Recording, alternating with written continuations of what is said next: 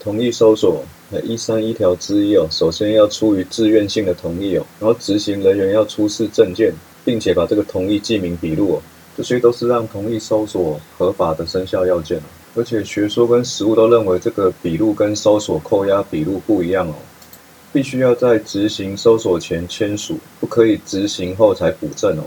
为了就是要让受搜索人更谨慎的做成这个同意决定哦。如果题目中有出现到兰亭或是临检，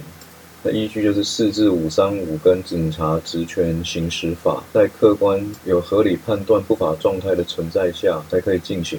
同意搜索的同意权人，不见得就是被搜索客体的所有权人。只要是对于这个被搜索客体具有管理权限的人，就可以合法的同意搜索。学说上也有提出风险承担理论来赞同这样的说法。就结论来讲，如果因扣押物不是在原本搜索的目的范围内的，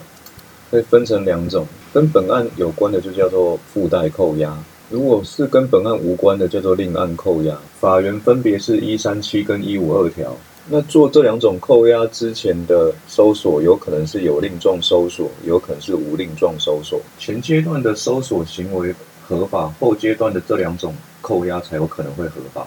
那要做这两种扣押，除了法条规定的要件以外，还必须要符合一目了然法则。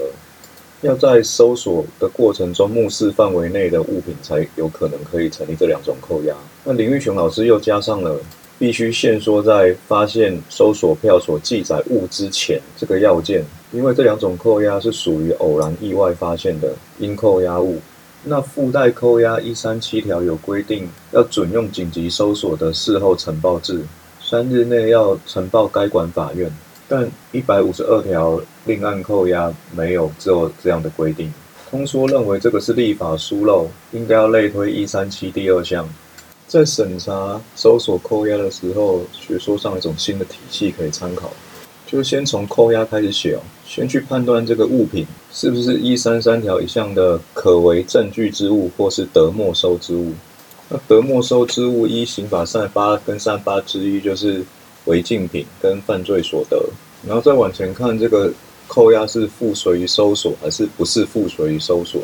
分别看它的合法要件。那如果是附随于搜索，就要引一二八到一三二之一；非附随于搜索就引一三三之一、一三三之二。那非附随于搜索的扣押制裁相对法官保留，如果扣押物是得为证据之物就。不用法官保留，具有双重性质还是要法官保留。学说有批评这样的立法，附属于搜索的扣押要法官保留，那非附属于搜索的扣押为什么不用？是个不合理的差别待遇。有一些扣押物哦，它可能不是违禁品，那也不是可为证据之物哦，但是它可能是之后会被追征犯罪所得的之物哦。比如说原本的犯罪所得已经用掉了，这个原物就已经不存在了，原物不存在就没办法当做证据了。再另外拿出来的钱，它顶多就是一个日后可能会被追征之物而已。但实物有认为，这个汇款就算已经用掉了，再另外拿出来的钱也是可为证据之物哦。但学说是批评这个概念有误。那如果这个追征扣押前面的程序是一个非附随于搜索的程序，只有三种情形可以不用另状：第一个是单纯证据扣押，第二个是同意扣押，第三个是紧急扣押。如果不符合这三种情形的话，这个扣押就会违法。第三三条二项这个保全追征的扣押，这客体不一定要跟犯罪有所关联只要是相对人的责任财产，都可能是潜在的保全追征的标的。但在决定要不要扣押的时候，要遵守比例原则。关于不法利得的没收或是追征哦，比较重要的是要审查这个利得的范围。依据我们三三十八条之一的立法理由，是采总额说哦，所以原则上是不用扣除成本。除非是中性的，例如说那种工程贿赂啦，它的工程合约的履约成本，因为不法的是贿赂行为，不是这个履约行为。再就是注意，如果发还被害人的话，就不用再没收。那最后有一个过科调节条款，我三十八条之二第二项，行政学哦，基层官僚的困境有一种叫做格里斯汉法则跟抹上奶油策略。就是基层官僚常常会像先就例行性简单好处理的事情开始处理，如果是复杂难以处理的，就会被他耽搁了。所以学者 Hudson 胡德森认为哦，基层官僚就很容易会有三种特征哦。第一种叫修正顾客的需求行为，第二种叫修正工作概念，降低自己对工作的标准。第三个叫修正顾客概念，只有挑例行性、简易性的民众作为服务对象。关于公务员惩戒法，惩戒权的行使期间，在一百零五年五月二号之前是通通规定为十年。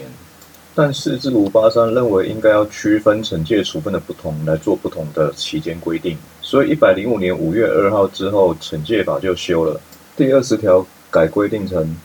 休职的处分是十年，然后计生罚减降跟减少退休金是五年，然后免撤拨没有规定在里面哦，但它是写在修法理由，说这三种是没有期间的限制。但一百零六年三月二十七，全序部又出现了一个很特别的函释哦，惩戒权的行使时间就记过呃申诫来讲，它是通通规定都是五年哦，但是那个函释却说惩处的记过跟申诫只有三年，只有大过才是五年，然后两大过一样没有惩处权期间的限制，但是到一百零九年六月十八号，全序部又改变见解了。哦，哦他又回归到跟惩戒权的行使期间一样，通通都是五年哦。哦，除非是两大过才会没有行使期间的限制哦。哦，但是在这个行为如果发生在一百零九年六月十八号之前，他一样还是有给你那个一百零六年那个优惠，就还是可以用那个三年的期间。哦，就是记过跟申诫而言，当惩戒跟惩处处分竞合的时候，是采惩戒优先原则哦。依惩戒法第二十二条三项。惩戒法院的惩戒处分，或是不受惩戒或免于判决确定者，原行政惩处的处分会失其效力哦。